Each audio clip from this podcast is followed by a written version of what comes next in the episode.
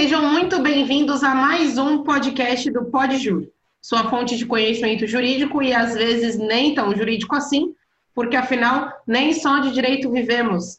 Eu sou Samanta Paixão.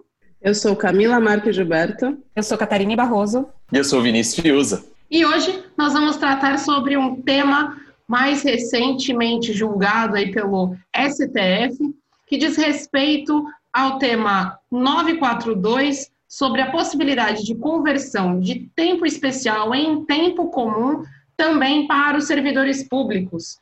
E aí, gente, o que vocês têm para observar em relação a esse tema aí super recente, julgado pelo STF? Voltamos, né? Voltamos para analisar mais alguns temas do STF. Se você ainda não escutou o podcast sobre o tema 709 que a gente gravou, ficou bem legal também. Corre lá e dá uma olhada. E eu lembro que no final do, do, desse podcast do tema 709, eu falei até que o, o tema 942 já estava sendo julgado e o, o ministro Barroso tinha pedido vistas do processo. Bom, acontece que agora ele deu sequência no julgamento e, e, e, julgaram o mérito, né? Antes da gente até discutir um pouco o tema, eu achei até curioso o, o julgamento em si. Por que que acontece? Primeiro, na, lá na decisão de afetação, o, o relator do, do, do, processo era o Luiz Fux, e lá na, lá na decisão de afetação, o ministro Marco Aurélio já, fala, já entendeu que não era caso de afetar o tema, porque não teve, não teve, não havia correlação entre a alegação do recurso especial do Estado de São Paulo pra, com o, o artigo 40 que eles estavam analisando, o artigo 40 da Constituição. Então, esse é um, esse é um primeiro tema, ele foi voto vencido, todos, todos entenderam pela afetação do tema de repercussão geral. E aí, depois, quando eles passam a julgar o mérito, o relator, que era o Fux, ele estava dando provimento para o recurso extraordinário do Estado de São Paulo, porque ele entendia, com aquele argumento, com todo respeito, totalmente ultrapassado, que a conversão de tempo especial em tempo comum trata-se de tempo ficto, e aí, por conta de ter tempo ficto, não é, não é possível essa contagem no, no regime próprio. E aí veio a enxurrada de votos contra ele, e aí passou a ser o, o, o ministro para a relatoria do voto, né, para a escritura do voto, o, o Faquin, e aí acabou 9 a 1. Ou seja, nove ministros votaram contra o relator. Foi pior que, que aquele 7 a 1 da Alemanha, né? Foi 9 a 1 mesmo, uma paulada. E aí eles, no final, negaram o provimento ao recurso do, do Estado de São Paulo, né? E aí fixaram tese no sentido da possibilidade de conversão do tempo especial em comum também no regime próprio. É, eu acho que para 2020 talvez é, seja a primeira vitória, né, que nós tenhamos dentro do direito previdenciário, eu não me recordo basicamente de mais nada que a gente possa glorificar de pé, mas particularmente até quando nós gravamos o outro podcast da, da revisão da vida toda e você fez esse comentário, eu falei que eu estava muito ansiosa por esse julgamento, porque eu tenho diversos clientes que estão com processos suspensos, aguardando efetivamente esta decisão. Já estávamos né, com algum otimismo até o ministro Barroso pedir vista dos autos, né? Mas depois que ele devolveu os autos, todos os demais acompanharam o ministro Faquim, né? Eles fixaram algumas teses diversas em relação ao momento, né? De, de conversão, achei até bem interessante, não achei de todo ruim a tese que venceu, no final das contas, porque ela acompanha efetivamente a emenda constitucional 103, né? Senão nós teríamos aí um grande problema. Os servidores públicos pleiteando a conversão pós emenda constitucional teriam um direito diferente daqueles que ingressassem no serviço público depois de 13 de novembro de 2019. Então, a regra vale até o dia 13 e depois seguindo os mesmos efeitos da emenda constitucional que acaba remetendo aos entes federados a regulamentação desta conversão por lei complementar. E aí fica a dúvida, né? Quando que os entes federados vão efetivamente regulamentar a conversão de tempo? Até hoje, né, e aí eu falo por experiência própria, pelo menos aqui na Baixada Santista, existe uma grande resistência, grande resistência dos regimes próprios em aceitar inicialmente o reconhecimento do tempo especial muito embora isso já esteja mais do que pacificado há mais de uma década, ainda assim, os entes autárquicos, eles não reconhecem, eles têm uma certa resistência para aplicar a súmula vinculante número 33 que já definiu que a aposentadoria especial ela pode sim ser concedida nos regimes próprios, desde que seja comprovada a exposição habitual e permanente aos agentes nocivos físicos, químicos e biológicos. E aí nós temos uma segunda novela no regime próprio, que é justamente esta forma de comprovação, porque muitos municípios, né, e aí olhando só para o município, não necessariamente para o Estado, o Estado é um pouco melhor, muitos municípios, eles sequer é, emitem o perfil profissiográfico previdenciário, eles dizem que esse laudo técnico não existe na legislação deles, então eles geram um empecilho ao servidor porque o servidor precisa desse documento para apresentar isso para o regime de previdência dele, e aí a prefeitura indefere a emissão desse documento técnico. Então, ele fica aí enfrentando dois algozes por determinado período, mas ainda assim, reconhecendo o seu direito judicialmente, agora nós temos um segundo, penso eu, um segundo embate com o regime próprio, que vai ser a aplicação, né, dessa tese que foi fixada pelo STF, determinando a conversão do tempo especial em comum. Eu já tive, né, até por conta disso, né, vieram as ações judiciais, mas eu já tive algumas experiências aonde o regime próprio diz que, que não, imagina, converter tempo ficto jamais. Vamos ver agora se eles vão efetivamente aplicar a tese que foi fixada no tema 942.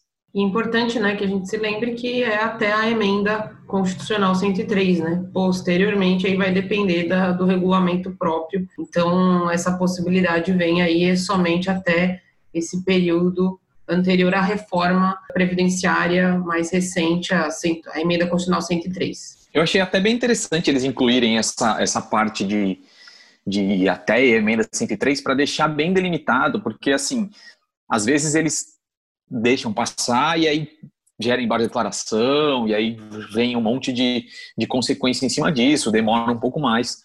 Mas o, um pouco no sentido do que a Camila falou, que eles têm essa, uma certa resistência em, em aceitar, até mesmo a súmula vinculante 33, e agora vamos ver como que eles vão aplicar esse, esse tema 942, é porque, no fundo, aposentar o servidor num tempo menor é muito caro para o Estado. Né? Eu estava vendo, eu vi uma, um debate sobre isso já com, com o professor Alex Sertão, que é especialista em regime próprio, e aí ele fala exatamente isso. Ele fala é, é muito é muito caro aposentar um servidor com, com um tempo reduzido, mas agora, assim, acho que meio que soluciona essa dúvida. Essa conversão passou a ser aceita nos termos da decisão do, do Supremo e, assim, em repercussão geral, em, com, com representativo de controvérsia e tudo mais.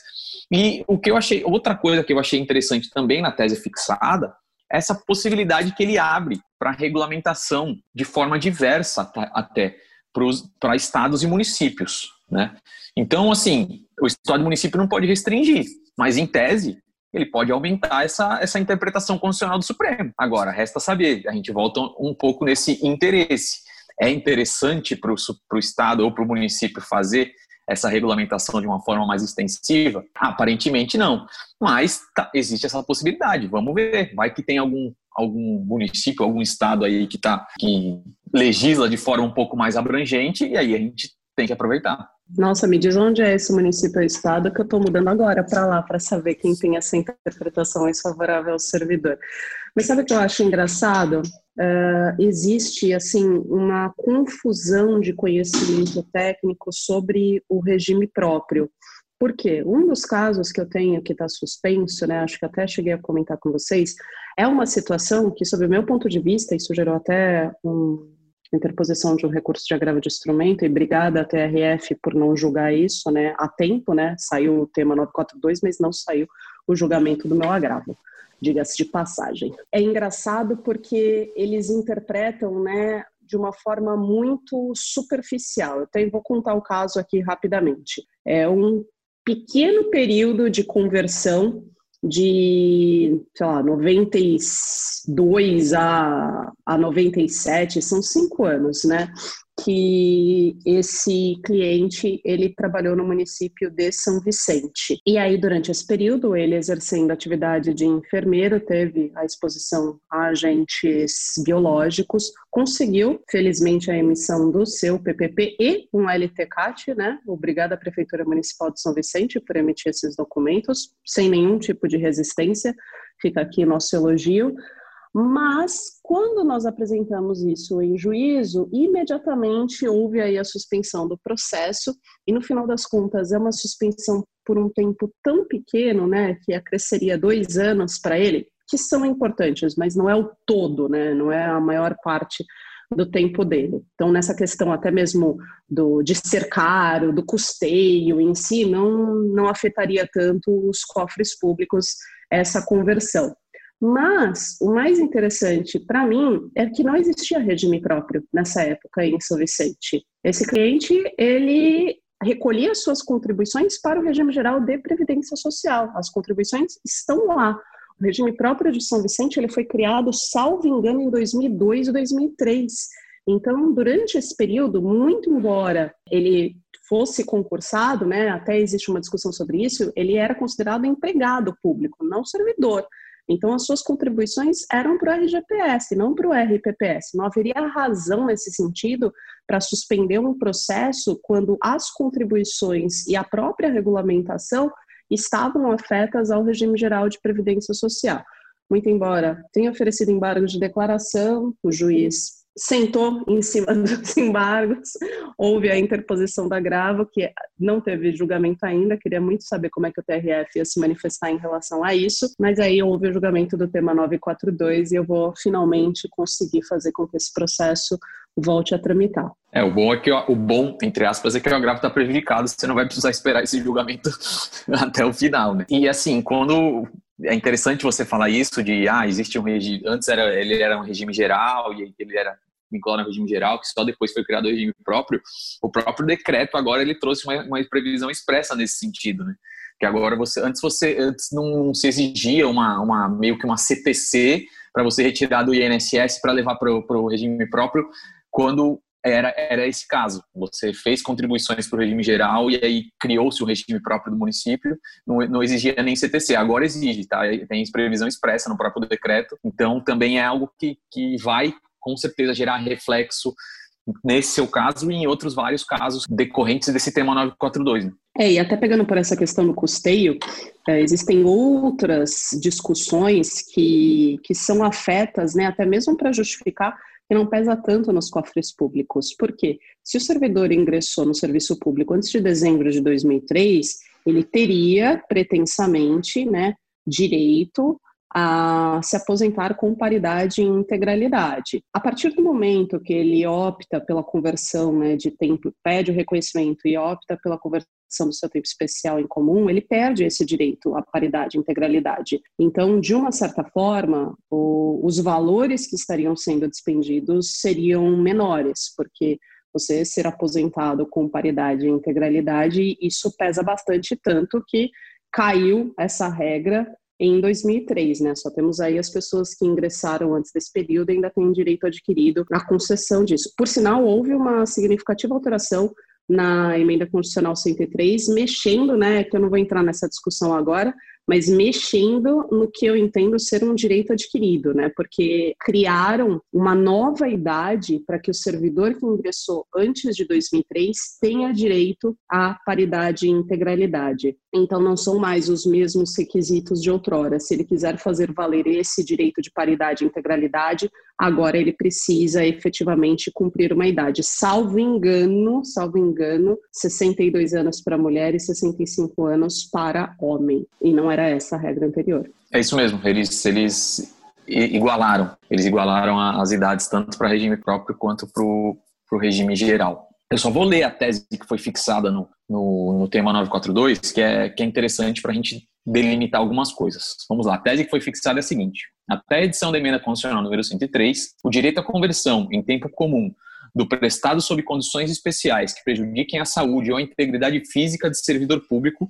decorre da previsão de adoção de requisitos e critérios diferenciados para a jubilação daquele enquadrado na hipótese prevista no então vigente inciso 3 do parágrafo 4 do artigo 40 da Constituição da República, devendo ser aplicadas as normas do regime geral de previdência social relativas à aposentadoria especial contidas na Lei 8.213 para viabilizar sua concretização enquanto não sobrevier a lei complementar disciplinadora da matéria. Ou seja, ele está trazendo essa, essa necessidade de, de regulamentação por lei complementar.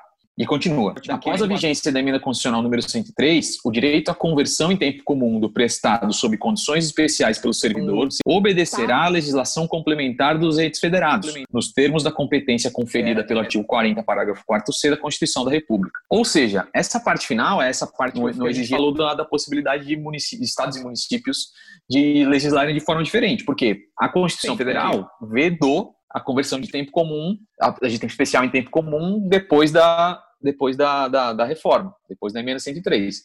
Mas nessa parte final da tese, ele traz essa possibilidade do Estado autorizar na sua Constituição ou o município na, na lei orgânica, quando trata da, da parte de aposentadoria dos seus servidores. Então, a tese fixada foi, eu achei que foi bem abrangente, ela foi delimitada e abrangente ao mesmo tempo, mas eu entendo como, como positiva também para o segurado. A Camila falou em primeira vitória acho que, se não for a primeira, acho que é a grande vitória do ano de 2020. Né? Teve a questão da reafirmação da DER também, que eu acho que foi bem importante terem fixado esse tema. E Mas fica, fica o alento para o nosso coraçãozinho que existe repercussão geral, inegavelmente, em temas de direito previdenciário, né? E que o Supremo está de olho nisso. E que nem Sim, sempre e... são negativos, né? Nem sempre são contrários ao que a gente quer, né? Isso foi uma, uma grata surpresa. É, eu estava otimista, confesso, em relação a esse julgamento, mas depois de tudo que aconteceu esse ano, bateu um medo gigantesco. Falar, ah, não, já já está perdido. Admitiram repercussão geral na revisão da vida toda e ainda justificam pela questão do custeio, que vai custar demais para os cofres públicos essa revisão. Eu já entreguei para Deus e eu falar, ah, vou, vou falar para o meu para o meu cliente trabalhar mais dois anos, e é mentira, não vou de jeito nenhum, pelo direito dele sempre. Mas é, é muito frustrante, às vezes, você observar as decisões. E esse foi mais um podcast do Podjur. A gente espera que você tenha gostado e até o próximo. Tchau, tchau.